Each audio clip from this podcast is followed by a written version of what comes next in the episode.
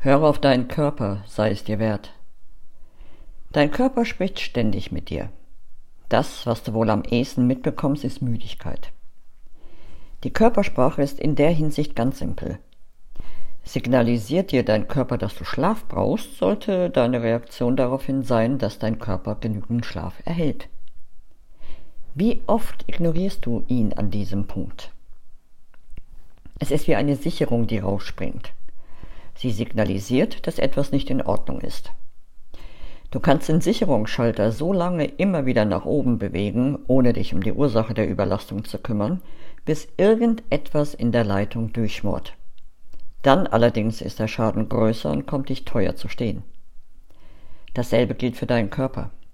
Höre auf ihn und gib ihm das, was er braucht, egal ob es Schlaf, gesunde Ernährung, Entgiftung, frische Luft oder Bewegung ist.